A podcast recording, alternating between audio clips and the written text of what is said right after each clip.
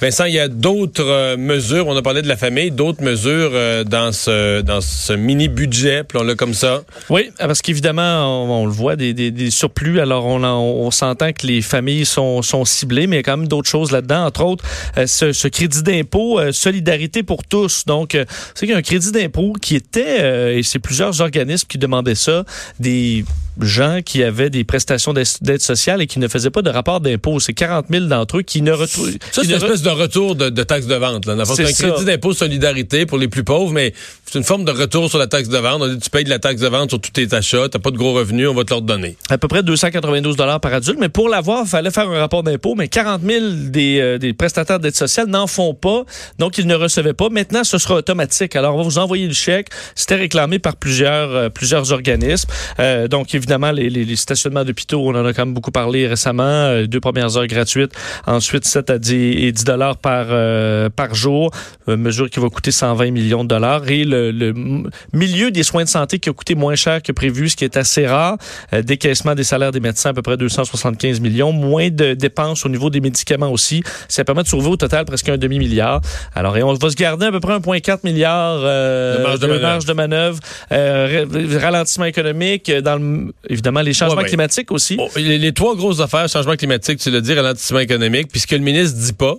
Mais dans cette marge de manœuvre-là, je pense qu'il y a aussi les négociations avec les employés de l'État. Exact. c'est tout ça qui est dans le. Il y a cette enveloppe-là de près. Tout ça qui est dans le décor. Euh, dans les autres nouvelles, il y a euh, le débat sur Publisac qui se continue à l'hôtel de ville de Montréal sur le, le, le, renversement du fardeau de preuve. J'appelle ça comme ça. C'est-à-dire que si, dorénavant, tu veux recevoir ton sac, il faudrait que tu, tu, mettes un collant pour le, de le réclamer. Oui, tout ça est parti d'un citoyen de Montréal, Charles Monpetit, qui a fait une, une, pétition signée par 15 000 personnes demandant à ce que euh, les sacs soient livrés seulement aux maisons qui l'autorisent, qui le demandent, alors qu'on inverse un peu la, la, la, façon de faire. Maintenant, il faut indiquer lorsque tu le veux pas. Ce serait plutôt l'inverse. Euh, et ça amené à une série de cinq euh, rencontres euh, donc sur le contrôle des circulaires à Montréal. C'était la quatrième séance et Sylvain Poisson, le directeur général euh, d'Hebdo Québec, et Benoît Chartier, le président du conseil d'administration de, de, de, l'association. Donc, sur ce dossier des publicitaires, eux disent que c'est une atteinte à la liberté d'expression carrément. Eux s'inquiètent que ça fasse boule de neige si Montréal réduit les publicitaires, qu'ensuite dans d'autres municipalités on, on on fasse, euh, on fasse la même chose et que, euh, ben, entre hmm. autres, les petits hebdos euh, chez Hebdo Québec ne puissent pas se retrouver parce dans que La liberté d'information, c'est vraiment pour les hebdos, parce que là, je pense je veux dire, le fait d'annoncer ses raisins, est-ce que c'est vraiment une, privation de liberté d'expression? Je sais pas. Effectivement, je vais entendre le porte-parole sur ce sujet. La presse écrite hebdomadaire du Québec, elle est totalement liée à l'écosystème du Publisac. Je comprends pas qu'en 2019, on doit mener un combat encore une autre fois pour notre survie. Vous êtes tous des politiciens, vous êtes sans savoir que la, la presse, les médias, le quatrième pouvoir est primordial. Et là-dessus, ils ont raison. Là-dessus, ils ont raison. Et ça, les, gens qui sont pour l'interdiction, ben, ça, veulent pas, ils veulent même pas aborder le sujet. Ils disent ça n'a pas rapport, ben, tout ça, mais c'est la mort de plusieurs hebdos. faut accepter ça, Il faut accepter la mort de, dizaines d'hebdos. Ce qu'on propose quand même, c'est que le sac de plastique en fait, dans le, récipient dans lequel on met les circulaires, on puisse tout simplement le mettre intact dans le bac de récupération. Alors, en faire un sac qui sera euh, récupéré euh, au même titre que le papier. Alors, pour éviter d'avoir à séparer tout ça et que ça cause des problèmes. Alors, ça, est-ce que c'est techniquement possible? Ce serait déjà un avancement.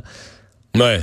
Tu fais juste pour ceux qui le veulent pas. Là. tu le mets dans le sac, tu le mets dans le bac. C'est quand même deux matières différentes, de plastique puis de papier, mais ça pourrait... Si tu trouves un si tu le mets dans un sac de papier, là, je comprends que sur une poignée de porte à pluie battante, c'est ça, c'est pas l'idéal. Ouais. Euh, il y avait des recomptages. En fait, il y avait deux recomptages initialement. Les deux, c'est de, le bloc qui était quelques votes en arrière des libéraux. Et là, tout ça est terminé. Oui, c'est terminé. Alors, euh, les élections... Euh, les élections sont finies. Les élections sont officiellement finies. Effectivement, dans Hochelaga, on avait demandé recomptage de dossier réglé. Et là, la victoire du libéral Jean-Yves Duclos, qui est maintenant aussi confirmé, aussi la candidate du bloc dans la circonscription de Québec, Christiane Gagnon, avait demandé un recomptage judiciaire. Elle met fin à cette procédure-là. Quoi qu'elle dit conserver toujours des doutes sur l'intégrité du, processus. Non, non, non, non, non, non. Qu'il y a eu quelques euh, trucs étranges. Entre autres, il y a une personne décédée qui a voté. Mais là, on parle d'un vote, là. Et euh, donc, il y a un bureau de vote qui a changé de place. T'as perdu t'as demandé un recomptage, t'as poussé... T'as poussé le, le système à Mais son lui a quand même souhaité, euh, lui a souhaité un bon mandat. Là. Bon. Je, reconnais que M. Duclos a gagné son élection et je lui souhaite bonne Bon. route. Voilà, bravo. C'est réglé. C'est terminé. On parle d'autre chose. Parfait. D'ailleurs, c'est terminé. On va aller au buzz.